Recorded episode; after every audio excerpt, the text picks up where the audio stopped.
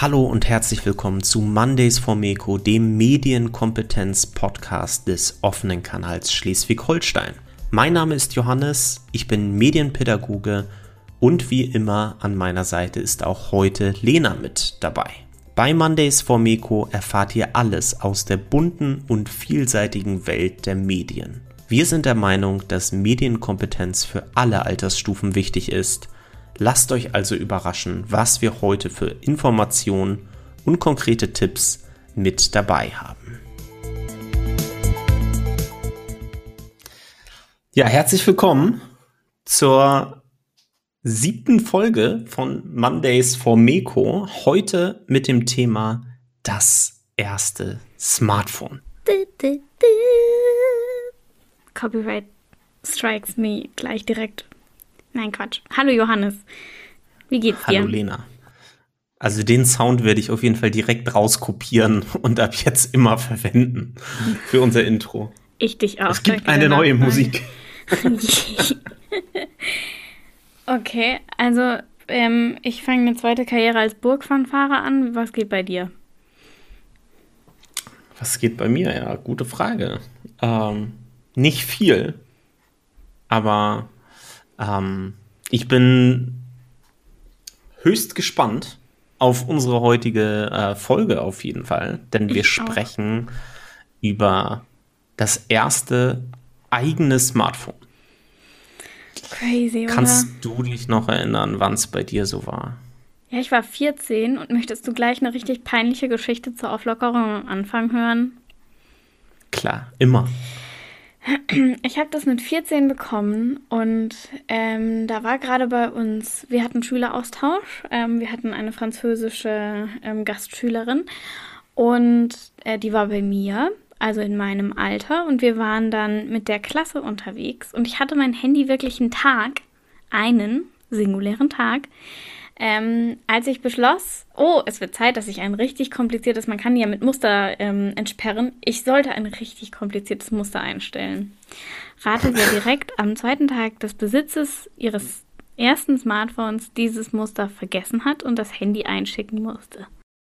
Aber diese Wischmuster sind auch immer total praktisch, weil man dann immer so diese Fettmuster äh, dann erkennen kann. Und dann kannst du versuchen, da zu enträtseln, was denn dein Wischcode war. Ja, ich trage ja eine Brille, sprich ich habe meistens ein Brillenputztuch dabei. Das heißt, natürlich kann ich mein Handy-Display damit gut sauber machen. Habe ich dann Großer gemacht. Fehler. Ja, aber wir waren nämlich dann, das ist, da waren wir Döner essen mit der französischen Austauschschülerin, weil man muss ja die deutsche Leitkultur beibringen. Liebe Grüße an meinen Lieblingspolitiker. Und ähm, da hat man dann fettige Hände, stellt ein kompliziertes Muster auf seinem Smartphone ein, macht das Smartphone sauber. Da lernt man Medienkompetenz am eigenen Leib. Ähm, man sollte sich einfach, macht einfach Zahlencodes. Ist also wirklich, diese Wischmuster, mm, mm, macht einfach Zahlencodes. Ja. Ja, ich hatte tatsächlich auch einmal ein, als ich mir ein neues iPhone gekauft habe, ist mir das tatsächlich einen Tag nachdem ich es hatte, runtergefallen, also aus der Hand gerutscht. Ich habe es natürlich ohne Schutzhülle und so weiter benutzt, weil es war ja neu und Gott, cool. Johannes. Oh. Und es ist so dumm aufgekommen, dass das komplette Display im Eimer war.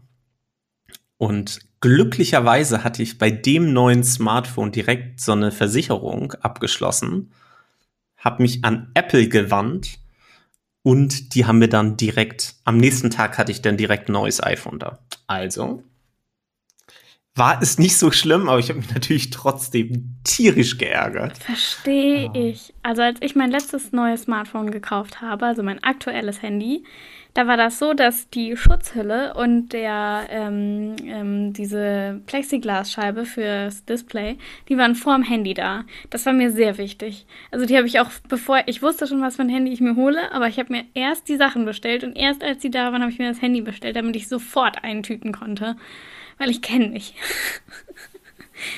sicher ist sicher. Ne? Richtig. Ja, ja, aber das heute, sind ja schon ähm, Profi-Tipps eigentlich, ne? Das sind schon Profi-Tipps. Und die nicht nur für Kinder gelten oder Eltern mit Kindern. Ähm, ja, heute schauen wir mal ganz konkret so auf das erste eigene Smartphone. Und äh, ich glaube, zum Anfang müssen wir da einmal so ein bisschen auf einige Hintergründe gucken. Also warum überhaupt ein eigenes Smartphone? Das ist vielleicht erstmal eine, ähm, eine wichtige Frage, die man sich stellen sollte. Ähm, warum wollen Kinder ein eigenes Smartphone haben? Fangen wir damit vielleicht an. Hm, also ich würde sagen, als allererstes, weil sie ja von ihren Eltern mitbekommen, dass die eins haben. Und natürlich so ein bisschen ihren Eltern nacheifern möchten. Und auch dieses, was ihre Eltern ähm, da die ganze Zeit in der Hand haben, scheint ja wichtig zu sein und cool zu sein. Sowas will man natürlich dann irgendwie auch. Man will ja auch was Wichtiges und Cooles haben. Deswegen gibt es das ja schon als Holzspielzeug beispielsweise. Oder sogar, also ich kenne, äh, wie heißt nochmal diese große, dieser große Baby-Spielzeughersteller? Ähm, ähm, weiß ich nicht. Fällt mir nicht ein. Ähm, da gibt es sogar schon einen Beißring. Ein Beißring? ein Beißring, wo man sogar ein Smartphone reinschieben kann. Ähm, und dann macht es halt irgendwie crazy Geräusche je nachdem, wo man denn darauf beißt. Aber warum würde man denn wollen, dass ein Kind auf ein Smartphone beißt? Es gibt doch keine dreckige Nein, man beißt ja nicht in das Smartphone, sondern da ist ein Beißring außen drum und dann ist da drin so eine Hülle mit dem Smartphone und da macht es dann halt Geräusche. Das würde ich nicht wollen. ich sag mal so, für eine Person, die keine Kinderfotos oder Kindercontent liked, ist es wahrscheinlich auch nicht das Richtige. Sage ich ganz ehrlich. Uh, okay. Nee, Johannes, was wäre für dich noch ein, Grund? Warum würdest du, wenn du ein Kind wärst, vielleicht ein Smartphone wollen? Ja, ich glaube, es hängt nicht nur damit zusammen, dass die Eltern äh, ein eigenes Smartphone haben, und damit ja auch relativ viel beschäftigt sind, sondern auch, dass die eigene Peer Group auch in jüngsten Alter schon Smartphone besitzt. Also damit sage ich jetzt nicht, also wir gucken später noch mal auf die Zahlen, wie verbreitet das eigene Smartphone bei Kindern schon ist. Ähm, es gibt aber immer vereinzelt dann schon äh, Freunde, die schon ein eigenes Smartphone haben und die schon so viel damit machen können. Ja, oder Geschwister. Das hat natürlich ne? einen unglaublich hohen Reiz dann. Ja. Ist natürlich auch, ähm, die Sachen, die man nicht haben darf, sind natürlich auch immer direkt viel spannender als alle Sachen, die man haben darf. Weil es muss ja einen Grund geben, dass man sie nicht haben darf und das macht es ja spannend. Ähm, ich glaube, auch als Kind hat man vielleicht auch ähm, schon mal von einem Erwachsenen ein Handy in die Hand gedrückt bekommen, weil man ähm, gefragt hat. Äh, die klassische Frage, hast du da Spiele drauf? Ähm, die werde ich auch regelmäßig gefragt. Habe ich nicht. Ähm, aus genau dem Grund. Ähm, und dann möchte man das ja vielleicht auch einfach nur für die Spiele. Einfach weil man die Spiele gerne spielt und man kann die nur selten spielen, weil die nicht jeder hat. Vielleicht möchte man das ja auch wirklich nur für die Spiele, wie so eine Art Konsole. Also ich glaube, der Gedanke, damit kann man auch telefonieren und andere Leute erreichen, ist für Kinder da gerade auch gar nicht so wichtig, oder? Vorrangig nicht, würde ich sagen. Aber für mich hört es auch nicht bei den Spielen konkret auf, sondern wir hatten ja in der vorletzten Folge hatten wir schon drüber gesprochen, was für verschiedene Möglichkeiten so ein Smartphone überhaupt bietet. Und es sind ja nicht nur Spiele, die spannend sind, es ist auch so, dass es eine Kamerafunktion mit eingebaut ist, also sich selbst und gerade diese Selfie-Kamera, also sich quasi, also wie häufig setzt man sich so vor das eigene Smartphone und hält die Linse direkt vors eigene Gesicht und macht irgendwelche komischen Grimassen mit irgendwelchen Filtern drauf? Als Kind wahrscheinlich sogar noch häufiger, als wir das schon machen.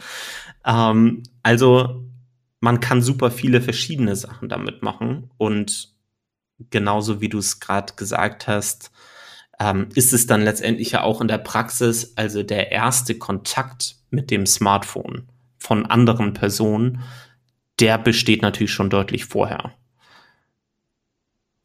Also sei es über die Smartphones der eigenen Eltern, über andere Familienmitglieder, ähm, die eigenen Geschwister, ähm, Freunde, andere Verwandte, kann ja auch sein. Ähm, da gibt's genügend Möglichkeiten, ähm, wo man schon mal Kontakt mit dem Medium Smartphone hat. Mhm. Definitiv. Also meine kleine Cousine ähm, musste ich schon letztens wieder feststellen, kann mein Handy auch besser bedienen als ich. Und die hat auch ein paar coolere Kameraeinstellungen drauf als ich mit ihren zehn Jahren. Ähm, die kann da bessere Fotos machen, als ich das kann. Also der Kontakt ist auf jeden Fall da und wird gepflegt. Ja, vor zwei äh, Folgen haben wir auch ja schon kurz drüber gesprochen, wann es bei uns das erste Smartphone gab. Das erste Gerät, heute hattest du es gerade nochmal gesagt, mit 14 Jahren. Ähm, der erste Kontakt, der war bei dir wahrscheinlich auch schon ein bisschen vorher. Heutzutage bei den Kindern nochmal deutlich früher. Also ähm, da kann man ja schon sagen, sobald die ähm, geschlüpft sind äh, wird den schon. Sind, genau, ja. Richtig. Mhm. ja. Wird ihnen quasi direkt das Smartphone vor die Nase gehalten. Natürlich zum Foto machen, zum Video machen. Ähm, irgendwann zeigt man dem Kind dann vielleicht sogar den Bildschirm. Ähm, dann bekommt das Kind ganz automatisch natürlich auch die Bewegungen mit, die man mit dem Smartphone macht, also die Wischbewegung beispielsweise ähm, das Tippen auf das Smartphone. Das sind alles Sachen, die das Kind sich natürlich sehr leicht einprägen kann und dann auch sofort reproduziert. Also ähm, man sieht dann die Kinder, die auch äh, die Eltern, die dann quasi auf diesem auf dieser Scheibe ja letztendlich wischen und tippen. Ähm, und dann kommt man manchmal zu so witzigen Situationen, dass die Kleinkinder sich dann vor irgendeinen Spiegel zum Beispiel stellen oder vor eine Scheibe und da rauftippen oder anfangen zu wischen, weil sie dann auch glauben, dass es irgendwie ein Smartphone ist, wo man irgendwie mit interagieren kann. Also ich würde eine Scheibe Käse nehmen. Das ist das Erste, was mir eingefallen ist bei Scheibe. Hat dann auch so Löcher, kann man direkt wählen. Würde ich tun. Ja, aber ähm, ist, ja, ist ja was, was Kinder viel begleitet. Gleichzeitig ähm, gibt es ja dann auch für Eltern gute Gründe, ähm, warum man vielleicht möchte, dass das Kind ein Handy hat, oder? Lieblingspunkt ist ja auf jeden Fall die Erreichbarkeit des eigenen Kindes. Also, irgendwann geht das Kind in die Schule und ich glaube, so dieser Moment, wenn das eigene Kind in die Schule kommt, noch, also noch viel wichtiger, als das in der Kita der Fall war, äh, ist dieses Loslassen der Eltern. Dieses Loslassen, wo sie dann sagen, so, wieder ein wenig mehr Selbstständigkeit. Auch wenn es erst die erste Klasse ist und die sind immer noch viel zu klein, ist das mit Sicherheit ein, ein schwieriger, eine schwierige Zeit auch für die Eltern. Und bin mir relativ sicher, dass das den Eltern so ein bisschen mehr Sicherheit gibt. Ich könnte jederzeit mein Kind erreichen, wenn irgendwas sein sollte. Ja, oder es kann mich auch erreichen. Also ähm, ich komme ja wirklich vom allerletzten Fleckchen Land. Und ähm, wenn bei uns ein Bus ausgefallen ist, dann mussten wir halt mindestens eine Stunde warten. In der Stunde kommt man dann ja aber nicht heim. ähm, und dann kann man, wenn man sich dann zu Hause melden kann, sagen kann, übrigens, ich wurde nicht entführt. Der Bus kam nicht. Oder wir kamen zu spät vom Sport und wir haben den Bus nicht mehr gekriegt. Gibt's ja auch.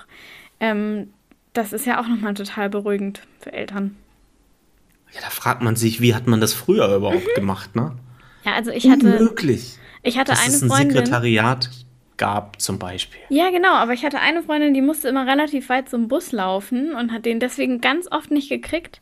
Und da um die Bushaltestelle rum waren ein paar Restaurants und dann ist sie einfach immer in eins der Restaurants und hat gefragt, ob sie von dem Telefon aus zu Hause anrufen kann. Das hätte ich mich niemals getraut in dem Alter, in dem sie das gemacht hat, also so fünfte, sechste Klasse.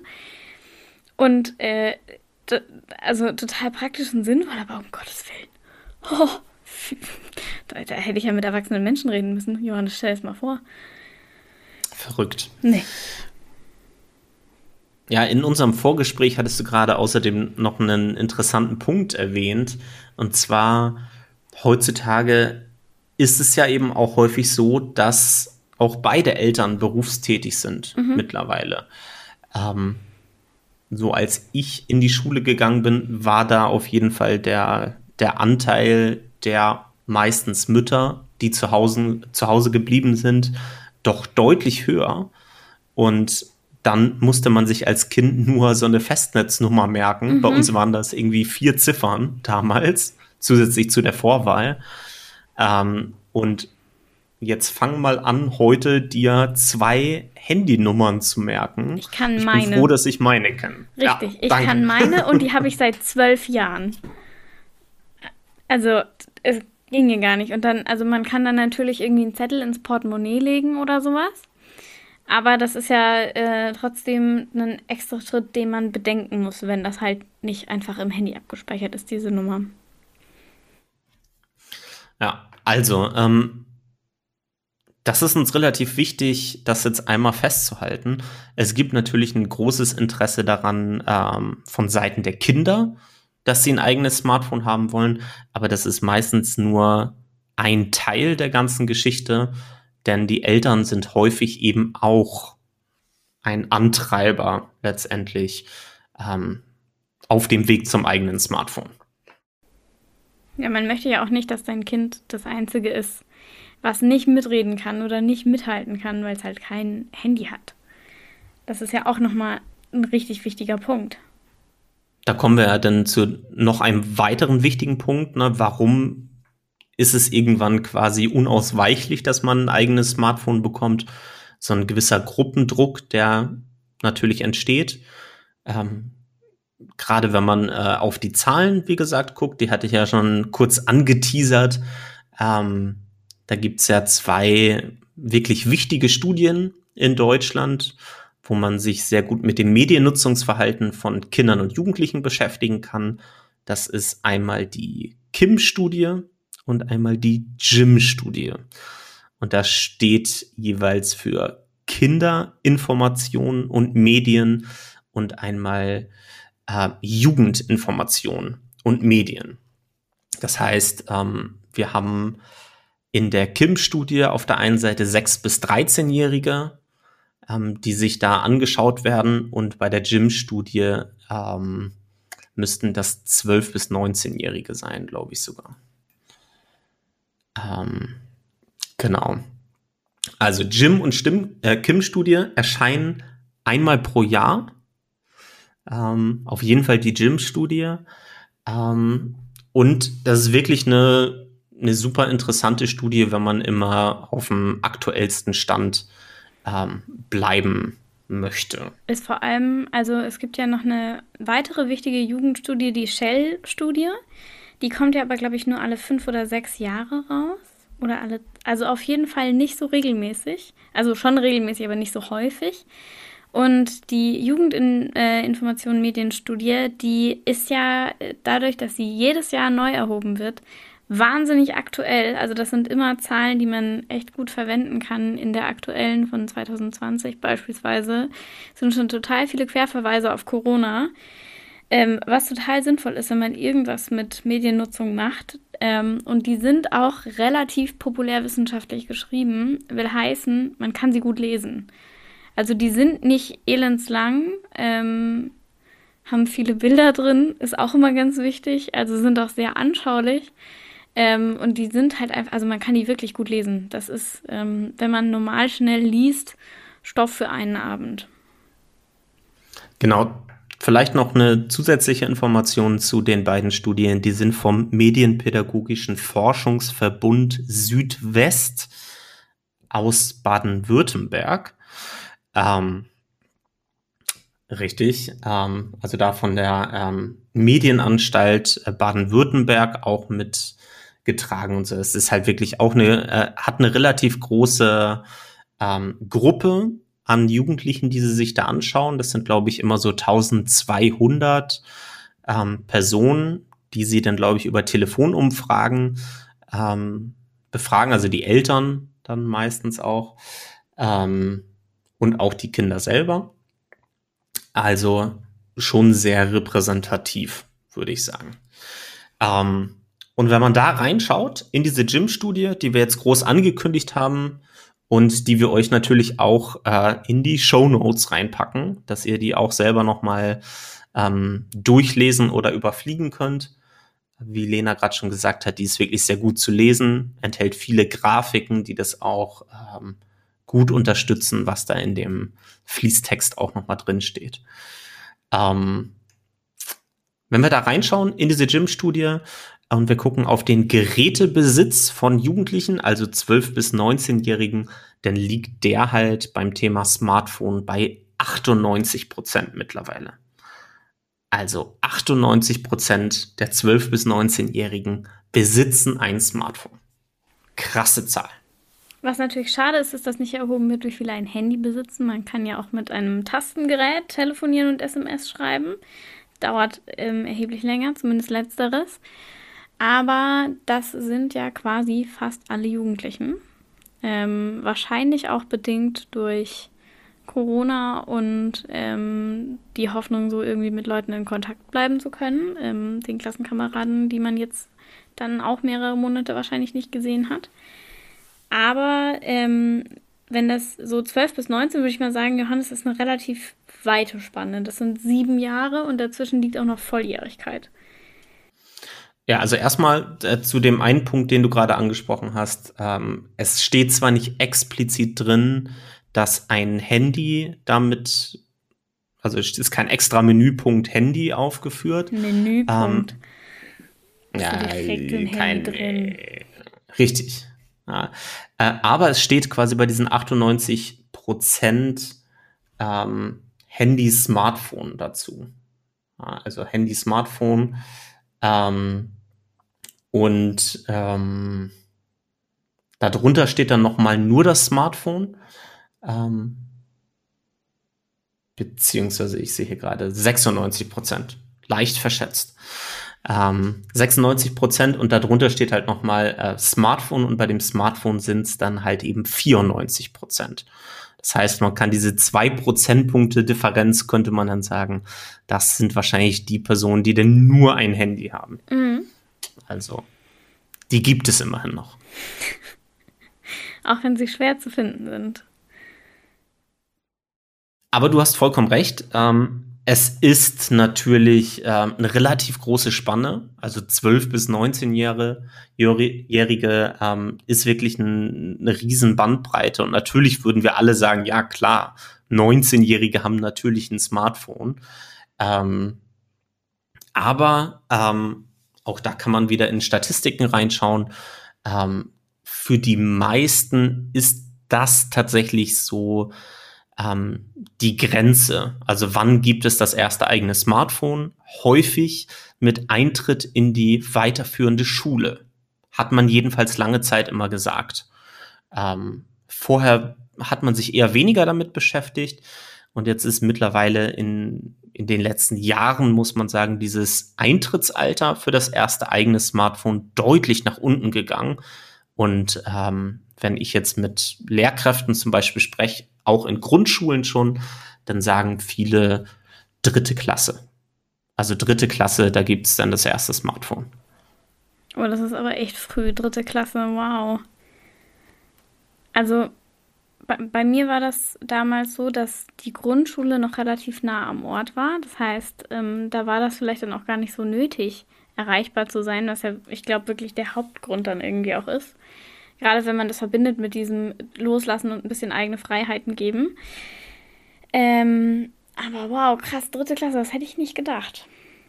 Das ist schon echt, also wie alt ist man in der dritten Klasse? Da ist man doch acht Jahre alt. Ich würde Ach, sagen, neun. ja. ja, wenn man mit sechs eingeschult wird, plus drei, ist man neun. Im Idealfall, sagen wir. Ne? Im Idealfall. ähm, ja, wenn wir in die Kim-Studie reingucken, wie gesagt, 6- bis 13-Jährige und wir gucken da auf den Gerätebesitz, dann ist das bei Handy, Smartphone wieder zusammengeführt, ähm, liegt der bei 50 Prozent also 50 Prozent der 6- bis 13-Jährigen. Und wir merken, dass da auch diese, der Einstieg in die weiterführende Schule auch natürlich schon mit drin steckt. Ähm, Also die Hälfte besitzen schon ein eigenes Handy oder Smartphone. Und auch hier gibt's wieder die Unterteilung zwischen Smartphone und Handy und Smartphone. Ähm, denn das Smartphone sind immerhin stolze 42 Prozent davon. Also ist tatsächlich der Anteil der Handy-Nutzenden da noch größer als bei den 12- bis 19-Jährigen. Ja, aber also, das kenne ich äh, tatsächlich so auch. Ich kenne, also ich so aus der Erfahrung her ähm, kenne ich das auch, dass manche Kinder dann halt einfach wirklich nur um ähm, dieses Allerwichtigste, die, diese Erreichbarkeit ähm, zur, quasi erfüllen zu können, dass sie dann ein Handy kriegen, also mit Tasten und Snake, meinem, meinem Snake, ähm, äh, zur Verfügung gestellt bekommen, was dann halt aber auch wirklich nur diese beiden Dinge kann. Also telefonieren und SMS schreiben und das reicht ja dann und auch. Und Snake. Und Snake. Aber ein Spiel reicht. Also auf diesen alten Handys gab es ja auch nicht so besonders viel Auswahl bei den Spielen. Also Snake gab's und ansonsten, da müsste ich schon nachdenken. Also. Ja, es gibt ja keine könnte Apps. kein zweites sein. Das ist ja aber vielleicht auch gar nicht so schlecht, wenn man ähm, in einem jüngeren Alter, wo man vielleicht auch schneller mal auf Sachen draufklickt, die einfach cool bunt blinken und man hinterfragt sie nicht unbedingt, ähm, wenn man die Möglichkeit nicht hat. Weil In-App-Käufe bei Kinderspielen sind ja wirklich ein heikles Thema.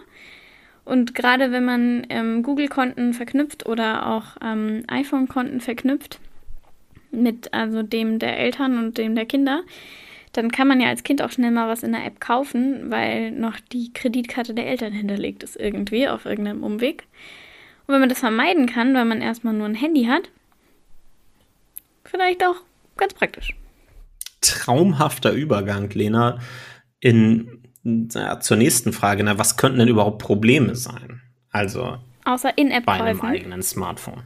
Ja, was heißt ja außer In-App-Käufen? Das ist ja schon äh, ein großes Problem auf jeden Fall, das da bestehen könnte. Also komplette Kontrolle über das erste eigene Smartphone bekommen. Fragezeichen. Was für große Möglichkeiten tun sich nicht auf? eine komplette neue Welt. Ja, ähm, es gibt ja viele Apps, die für Kinder wahnsinnig spannend sind, ähm, aber die eine Altersrestriktion haben und die haben sie auch nicht ohne Grund. Zum Beispiel ist ähm, Instagram ab 13 und TikTok ist ab 14 oder umgekehrt. Ich glaube, TikTok ist ab 13, genau. TikTok ist ab 13 und Instagram ist in Deutschland ab 14. Ähm, also zur Altersfreigabe von TikTok, da haben wir letztes Jahr nur letztes Mal nur kurz gesprochen. Ich würde bei TikTok würde ich eine Altersbeschränkung einführen und ich würde sagen, ab 18 mhm. Bis ungefähr 25 ist es freigegeben. Alles andere drumherum darf diese App einfach nicht benutzen. Das ist einfach zu gefährlich. Da würde man sich auf jeden Fall viel merkwürdigen Content sparen. ähm, aber es gibt den ja trotzdem. Also ähm, es gibt trotzdem natürlich ähm, Kinder, die diese Apps benutzen, weil im Internet diese Alters-Selbstkontrollen sind sie 18. Ja klar, ich bin absolut 18. Zeig mir jetzt ein Foto von Bier, weil Alkoholseiten sind ja auch immer noch mal mit so einer Alters- ähm, Dings ähm, Barriere versehen. Aber also man kann sich dann halt, wenn man ein eigenes Smartphone hat, kann man sich ja alle Apps holen, die man möchte, wenn das nicht eingeschränkt ist. Wink, wink. Man kann das natürlich einschränken. Ähm, und dann ist man vielleicht äh, Umwelten ausgesetzt, würde ich jetzt mal sagen, oder Social Media Bubbles, die ähm, nicht so kindgerecht sind. Reddit beispielsweise würde ich auch nicht sagen, dass man äh, auf dem ersten Smartphone schon braucht. Ja, du hattest ja gerade ähm, schon gesagt, dass es Möglichkeiten gibt, dann das Smartphone zu schützen. Es geht ja erstmal gar nicht hauptsächlich darum, das Kind so stark einzuschränken, sondern es geht darum, eigentlich einen Schutzraum zu bieten. Ähm, wenn das Kind irgendwo rankommen möchte an irgendwelche Apps und man hat dafür nicht gesorgt und die haben sich vielleicht nicht viel damit beschäftigt, was für Schattenseiten auch die Smartphones zu haben können, bestimmte Apps auch haben können. Ähm, dann kommt man halt eben auf Seiten, vielleicht leiten Freunde Links weiter oder Sachen weiter, die sie total witzig finden und aber total äh, das Falsche sein könnten für das eigene Kind.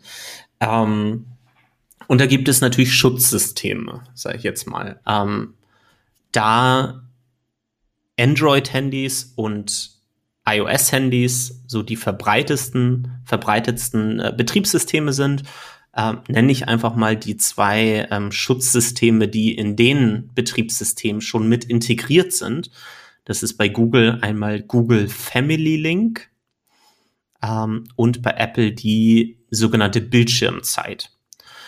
Ähm, beide diese Systeme können ähm, das äh, können ja letztendlich das Smartphone als Gerät eines Kindes markieren und können dann quasi von einem Eltern-Smartphone, das natürlich in der gleichen Familie ist, dieses Kindgerät einschränken.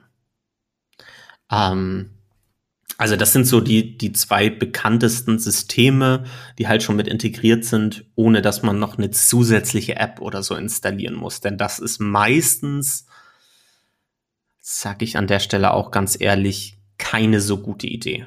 Denn man gibt letztendlich irgendeiner anderen App damit ja, den Schlüssel zu dem eigenen Smartphone. Und wir alle wissen, was man nicht alles auf dem eigenen Smartphone macht. Mhm. Auch als Kind schon. Also ich like keinen Content von Kindern. Ich will auch nicht an, ich will auch nicht, dass irgendjemand an Content von meinem Kind rankommt. Man hat als Kind viele Fragen und manche davon googelt man dann mittlerweile vermutlich einfach. Ähm, könnte ich mir zumindest gut vorstellen. Ähm, das muss wirklich kein niemand kontrollieren. Also außer den eigenen Eltern natürlich, aber das muss kein außenstehender ähm, Online-Dienstleister auswerten können. Also, ähm, Problem, Problem eins, ähm, wir haben In-App-Käufe, wir haben bestimmte ähm, Inhalte, die nichts für Kinder sind und die wir, vor denen wir schützen können als Eltern mit Hilfe von Bildschirmzeit und Google Family Link beispielsweise. Was für Probleme gibt's noch? Ich glaube, man muss, bevor man ähm, sich das erste Mal allein ins Internet begibt, vielleicht erstmal ein bisschen unter Aufsicht ins Internet gehen, also mal vielleicht gemeinsam am Tablet üben, ähm, welche Plattformen sind denn safe, was für, ähm, was für Dinge kann ich auch wofür nutzen, was ist eigentlich Google. Ich glaube, also das ist für uns total intuitiv, aber einem Kind muss man schon mal erklären, was Google ist und was Google kann und was Google eben auch nicht kann. Ähm, und man sollte vielleicht am Anfang einfach eine beschränkte Zeit haben, in der man das Smartphone hat. Auch eine beschränkte Zeit, in der das erreichbar ist. Auch nochmal ganz wichtig, gerade mit so der Utopie von Klassen-WhatsApp-Gruppen. Ich habe letztens auch, ähm, das klang wie meine persönliche Hölle, von einer Klassen-Snapchat-Gruppe gehört. Aha. Richtig. Ja, siehst du, Johannes hat jetzt auch eine Fanfare für euch gespielt. Das war sein Trompetensolo. Das kommt auch in, ins Intro, bitte. Ähm, also, ähm, am Anfang ist es vielleicht ganz gut, wenn man dieses Handy gemeinsam nutzt und nicht unbedingt jetzt direkt sofort, das ist jetzt deins, viel Spaß. Pass auf, im Internet ist böse. Dass man gemeinsam auch erkundet, vielleicht, was das kann und was das nicht kann. Und man muss auch nicht gleich mit so einem Overkill anfangen wie Google, sondern man kann am Anfang hervorragend auch ähm, Kindersuchmaschinen verwenden. Zwei Kindersuchmaschinen zum Beispiel Fragfin für jüngere Kinder natürlich vor allen Dingen und Blinde Kuh. Also zwei Suchmaschinen, wo man wirklich auch und man also was ist für Kinder, was sind für Kinder erstmal interessante Themen? Also zum Beispiel das äh, Erkunden der eigenen Umwelt. Also ich fand es damals super cool, einfach rauszugehen, Tiere kennenzulernen, irgendwie, was weiß ich, in Zoo zu gehen, beispielsweise draußen irgendwie im Garten rumzubuddeln und irgendwas, was ist das hier? So. Hey Mama, ähm, ich habe den Regenwurm gefunden. Guck mal, ja. er heißt Bernd. ähm, also halt das Entdecken der eigenen Welt. Man versucht ganz viel zu verstehen halt am Anfang. Ähm, und diese Sachen zum Beispiel in einer dieser Kindersuchmaschinen zu suchen, ähm, führt einen dann wirklich zu erstens gut verständlichen Erklärungen von verschiedenen Sachen und man weiß, dass man da zum Beispiel nicht mit Werbung konfrontiert wird, dass man wirklich auch nur kindgerechte Inhalte halt eben bekommt. Und die sind wirklich gerade für den Anfang, bevor man sich um sowas wie Google und so weiter kümmern muss, ähm, sehr gut, um da einen ersten Schritt zu machen. Ja, ich würde auch direkt erstmal die Kamera aus, äh, ausprobieren und mal schauen. So, die ähm, können ja mittlerweile ganz viel. Ähm, mal was filmen, mal angucken, ähm, wo man das nochmal angucken kann. Vielleicht hat das Handy einen Filter, den man drauflegen kann. Vielleicht kann es ein bisschen den Winkel ändern oder sowas. Man muss ja auch nicht direkt ins Internet. Also für Kinder ist ja so ein Handy nicht direkt mit Internet verbunden, würde ich mal sagen. Also wirklich essentiell erscheint mir tatsächlich das, was du gerade gesagt hast, und zwar, dass es ein begleiteter Umgang ist. Ja, also eine begleitete Nutzung des Smartphones oder des Familientablets, was man vorher schon hat, wo man viele Sachen einfach ausprobieren kann. Und ganz eng verbunden mit diesem begleiteten Umgang ist vollkommen selbstverständlich eigentlich das Interesse der Eltern das natürlich auch existieren muss. Also wir haben es, glaube ich, letzte oder vorletzte Woche, letzt, vorletzte Woche haben wir es schon gesagt, interessiert euch für das, was euer Kind so macht. Interessiert euch auch, was euer Kind macht mit dem ersten eigenen Smartphone. Mhm. Also was ich in der Arbeit mit Kindern immer wieder festgestellt habe und feststelle, ist, dass die Dinge ganz anders wahrnehmen als ich. Und Sachen, die für mich selbstverständlich sind, sind für ein Kind komplett unselbstverständlich. Beispielsweise mit dem Handy kann man ins Internet. Ähm, das hängt für ein Kind nicht kausal zusammen. Ähm, dafür gibt es dann halt andere Dinge, die Kindern absolut selbstverständlich erscheinen, die für mich ganz anders funktionieren oder die ich ganz anders kann oder kenne. Ähm, deswegen lohnt es sich da mit offenen Augen ranzugehen und sich vielleicht auch mal auf diese neue Sicht einzulassen, weil es total spannend sein kann. Also ähm, meine Cousine hat mal auf, ähm, wollte mal mit meinem Handy spielen. Ich habe ja wie gesagt keine Spiele drauf.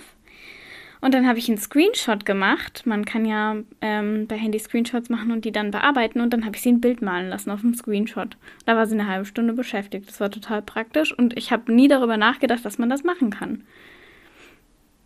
Also das ist eine, eine also da muss man ein bisschen kreativ werden vielleicht auch. Aber man äh, sieht dann auch an seinem eigenen Handy auf einmal neue Möglichkeiten. Seitdem male ich manchmal auch meine Screenshots an.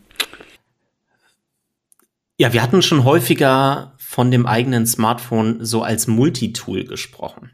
Und wenn man das nochmal als Vergleich nimmt und sagt, stellt euch vor, ihr habt irgendein Werkzeug.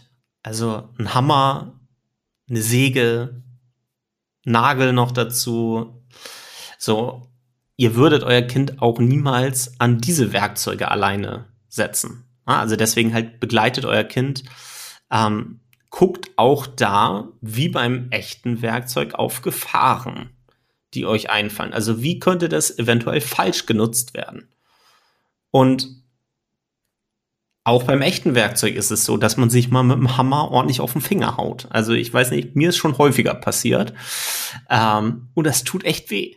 Aber das gehört mit dazu. Und das gehört beim Smartphone auch mit dazu. Also ihr müsst euch auch dann bewusst sein, dass sobald ihr ein eigenes Smartphone oder vielleicht sogar schon beim Familientablet an euer Kind gebt, dass es diese schmerzhaften Momente geben wird. Mhm. Also wo man mhm. sich denkt, oh Gott, hätten wir das nur nicht gemacht. Aber wenn ihr euch vorher schon mit eurem Kind zusammensetzt und darüber sprecht, dann ist es deutlich einfacher. Und dann tut es gar nicht so doll weh manchmal. Ja, also da fällt mir beispielsweise sofort wieder nur Klassengruppen ein. Weil ähm, ich glaube, wenn man als Medienpädagoge oder Medienpädagogin irgendwo arbeitet, dann hat man mit dem Thema einfach schon mal zu tun gehabt. Ähm, weil es wirklich anstrengend sein kann. Ich bin auch sehr froh, in keiner Klassengruppe mehr zu sein. Ähm, Themen wie man kann Klassengruppen stillstellen oder man kann im Notfall da auch austreten, man weiß ja trotzdem noch, wer die Leute sind, kann man, kommt natürlich schwierig, wenn man das im Vorhinein sagt, so hey Kind, hier ist dein Handy, denk dran, aus der Klassengruppe kannst du auch wieder austreten. Ähm, aber das ist was, was man, sobald das Thema einmal aufkommt, oh, es wird irgendwie nervig in der Klassengruppe, was man auch mal ansprechen kann. Ähm, ich weiß noch, bei uns, bis wir eine Familiengruppe, die dann auch langfristig ähm, lief, hatten, hat auch ewig gedauert, weil immer einer so klein war oder so frisch am Handy, dass die halt voll gespammt wurde. Und das ist was, was man äh, echt hart und anstrengend lernen muss, dass das halt einfach nervt. Und dass so ein Handy wirklich auch ein, ein zwar ein praktisches Tool ist, aber auch ein wahnsinnig nerviges. Also Stichwort ständige Erreichbarkeit. Mhm. Und ähm, da muss man auch einfach sagen, seid da auch selber Vorbild. Ja. Also seid da selber Vorbild ähm, in eurer Mediennutzung. Also medienfreie Zeiten, medienfreie Räume, wie zum Beispiel beim eigenen, äh, beim Essen zum Beispiel. Also Kein Wisch am Tisch heißt das bei mir in der Familie. Guck mal, wenn ihr wieder was mitnehmen wollt, ein Schnack von Lena, dann kein Wisch am Tisch. Hm, liebe Grüße an meine Mama. ähm, also selber Vorbild sein, selber nicht die ganze Zeit am Handy hängen, selber nicht das Kind auch die ganze Zeit nerven. Also wenn man das Kind ja. erreichen möchte, irgendwann okay, dann erreicht das Kind. Aber meistens hat das so seine Gründe, dass man nicht immer erreichbar sein kann akzeptiert das. Gleiches gilt mit Fotos. Also dauernd Fotos machen vom Kind führt natürlich auch dazu, dass das Kind denkt, das ist total normal, dass man einfach mittendrin fotografiert wird. Und ähm, das ist auch was, was man lernen muss. Ja, sieht gerade süß aus, ist aber vielleicht auch ein Moment, den man für sich behalten kann, den man nicht fotografieren muss, damit das Kind dann später nicht auch denkt, ha, guck mal, wie witzig der Papa da da ist, ich mache mal ein Foto. Also, ähm, zum Schluss. Was würde uns dann, oder gibt es überhaupt so das perfekte Alter, wo wir sagen würden, ab dann ist ein eigenes Smartphone schon echt super gut? Ganz ehrlich. Würde dir ein Alter einfallen, wo du ich sagst. Ich glaube nicht. Ich glaube wirklich nicht. Gerade jetzt auch mit Corona und ähm, Klassenkameraden und Klassenkameradinnen erreichen können. Äh, das fände ich mega schwierig. Ich, ich finde mit 8, 9 echt ein bisschen früh. Ähm, aber wenn das für manche Eltern schon der richtige Zeitpunkt ist, dann ist das für manche Eltern schon der richtige Zeitpunkt.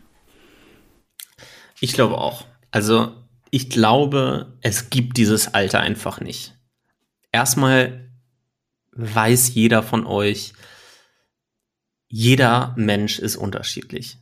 Und es kann sein, dass für das eine Kind das Smartphone in der vielleicht Ende Grundschule schon okay ist wo die das schon hinkriegen, wo ihr da gute Vorarbeit geleistet habt, das mit dem Kind selber ausprobiert habt und das Kind nutzt das eigene Smartphone dann vielleicht auch gar nicht, sondern hat es wirklich nur so als eine Art Handy mit dabei und telefoniert halt nur einmal in der Woche vielleicht mit euch und das war's. Es kann aber auch sein, dass auch mit 12, 13 da ein Kind ist, dass das noch nicht hinkriegt und dann sagen wir auch da nicht, hey, das muss jetzt aber ein Smartphone kriegen, das wird jetzt mal langsam Zeit. Schaut ganz individuell bei euch, ähm, wie das möglich ist. Probiert aus, probiert rechtzeitig aus. Also grundsätzlich könnte ich die These vertreten, in der Grundschule braucht man wirklich noch kein Smartphone. Es geht auch ohne Smartphone. Sehr gut sogar ohne Smartphone. Ähm, ohne eigenes Smartphone jedenfalls. Sollte Smartphone und Tablet da vielleicht schon thematisiert werden und sollte man da vielleicht schon drüber sprechen? Meiner Meinung nach auf jeden Fall. Denn in, den, in der Freundesgruppe gibt es Smartphones, bei den Eltern gibt es Smartphones und so weiter. Hatten wir alles schon gesagt. Ähm, deswegen sollte man auch drüber sprechen. Ja, aber drüber sprechen heißt ja nicht, es zu haben. Und ich finde, da muss die Betonung auch ganz klar auf Smartphone liegen, weil so im Notfall, ähm, wenn man sagt, das Kind muss aber trotzdem irgendwie erreichbar sein, dann kann man ja auf ein Tastenhandy zurückgreifen. Also manche davon sind wirklich unzerstörbar, ähm, kann ich aus eigener Erfahrung sagen. Wenn man alte noch zu Hause rumliegen hat, die man selber vor zehn Jahren mal genutzt hat und das Ladekabel noch findet, ist die Wahrscheinlichkeit, dass das noch funktioniert, ziemlich hoch. Also ihr habt natürlich so Stunts gebaut wie Johannes mit seinem einen iPhone. Oder ihr wisst den PIN nicht mehr, so wie ich. ähm, dann vielleicht nicht. Aber in ähm, sonst in Situationen, wo ihr denkt, es ist zu früh für ein Smartphone, aber Erreichbarkeit sollte schon irgendwie gegeben sein, ähm, dann rechts und Tastenhandy. Voll und ganz. So, mit diesen paar Tipps entlassen wir euch heute. Ein bisschen früher als sonst immer. Also, ja, so klingt zehn Minuten Lehrer. kürzer zehn Minuten kürzer. Entlassen wir euch in die Podcast große Pause. Ist erst vorbei, wenn, wenn, die, wenn die Glocke klingelt, ja? Oh Gott, wir klingen die YouTuber, die Glocke. Aktiviert die Glocke, Johannes. Aktiviert die Glocke, abonniert unseren Podcast. Mhm. Subscribe. Lasst, Lasst uns eine Bewertung da. Schaut unseren Twitch-Stream. Wir haben keinen. Also, die Glocke hat geläutet. Wir entlassen euch in die große Pause. Die dauert eine Woche. Nächsten Montag geht's weiter. Das ist wirklich eine große Pause. Ja. Nächste Woche geht's weiter mit einer weiteren Folge Mondays for Meko. Und was wir da für euch mitgebracht haben, erfahrt ihr jetzt. Bis nächste Woche, Lena. Bis nächste Woche. Eine der meistbesuchten Webseiten in Deutschland ist die Wikipedia. Was ist problematisch an der Wikipedia? Wer kann reinschreiben? Warum sollte man die Wikipedia nicht als einzige Quelle oder vielleicht sogar als Quelle überhaupt verwenden? Hört nächste Woche Montag wieder rein. Dann gibt es Infos auf die Ohren. Bis dann.